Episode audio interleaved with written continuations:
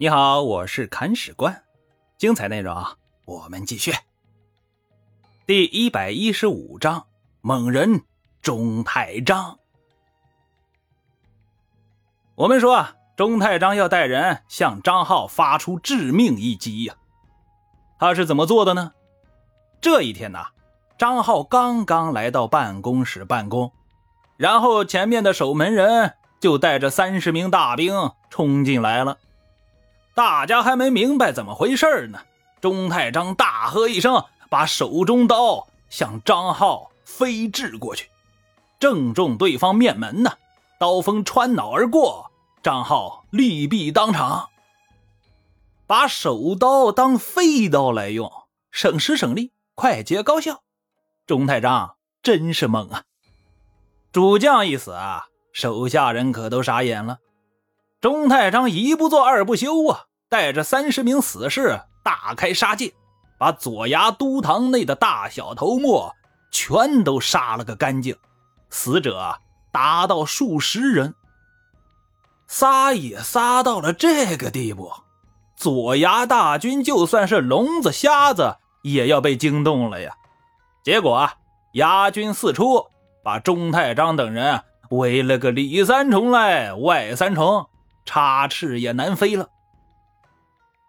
其实啊，他们也不用飞，因为解围的人呢，适时的出现了。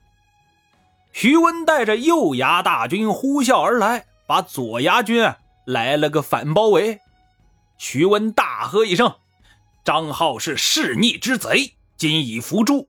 然而他的余党还没有被消灭。现在我下令，无论是左右衙兵，只要能够捕获张浩的余党。”一律行赏。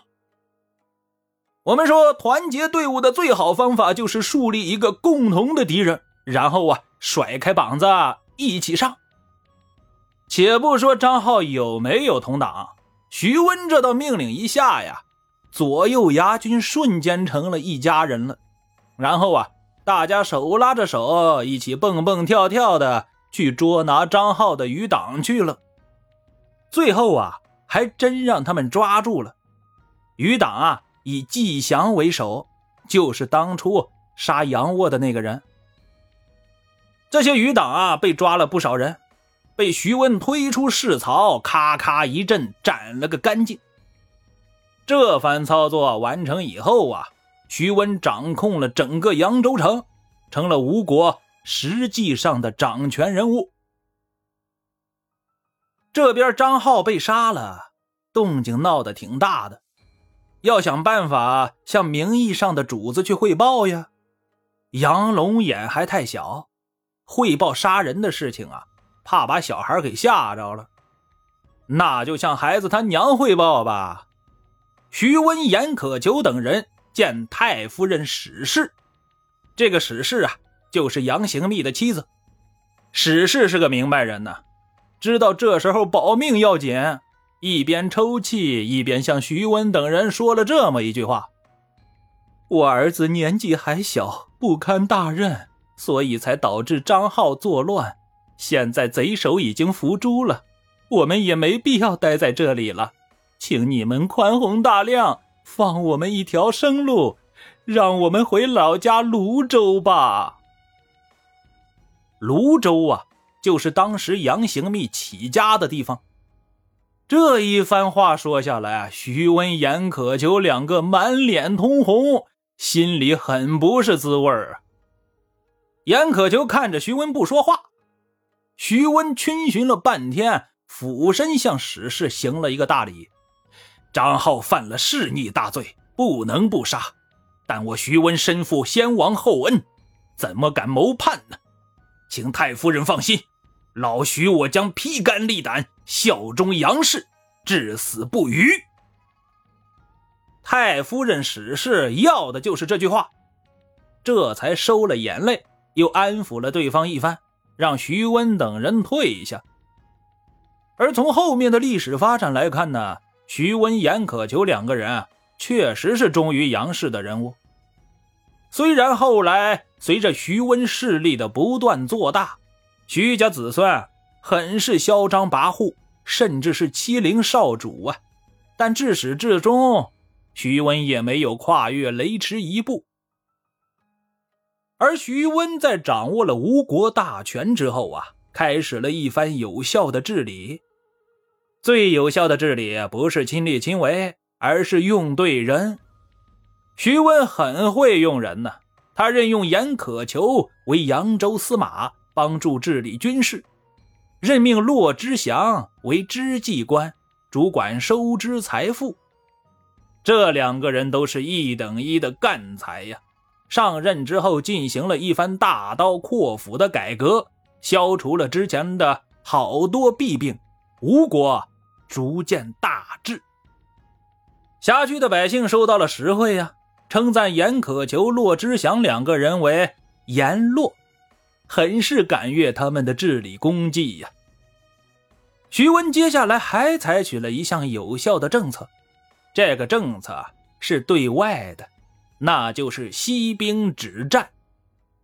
他和杨行密的想法一样，认为兵者凶器，不能常年使用，因此就和吴越、马楚、闽国等政权交好，减少了不必要的征伐，为吴国的经济社会发展提供了相对稳定的外部环境。至此啊，吴国的军政纷争告一段落，北边的地区啊。已经打了个一塌糊涂了。首先呢，是大梁皇帝朱温。朱温这位皇帝登基之后啊，很是认真努力了一把，对内开始立规矩，对外则继续搞扩张。立规矩的重点在于打压武将。但凡一个军阀的崛起啊，肯定是依靠能征善战的武将的。这时候啊。打胜仗是第一位的，你不打胜仗，怎么扩充地盘呢？但等到扩张搞得差不多了，政治版图基本确定了，这时候工作重心就要转移了，主要啊就是从军事斗争转移到内部治理。特别是朱温现在已经登基称帝了，辖区都是你的子民呢。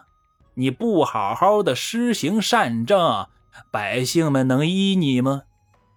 既然要修明政治，那就要重用文臣。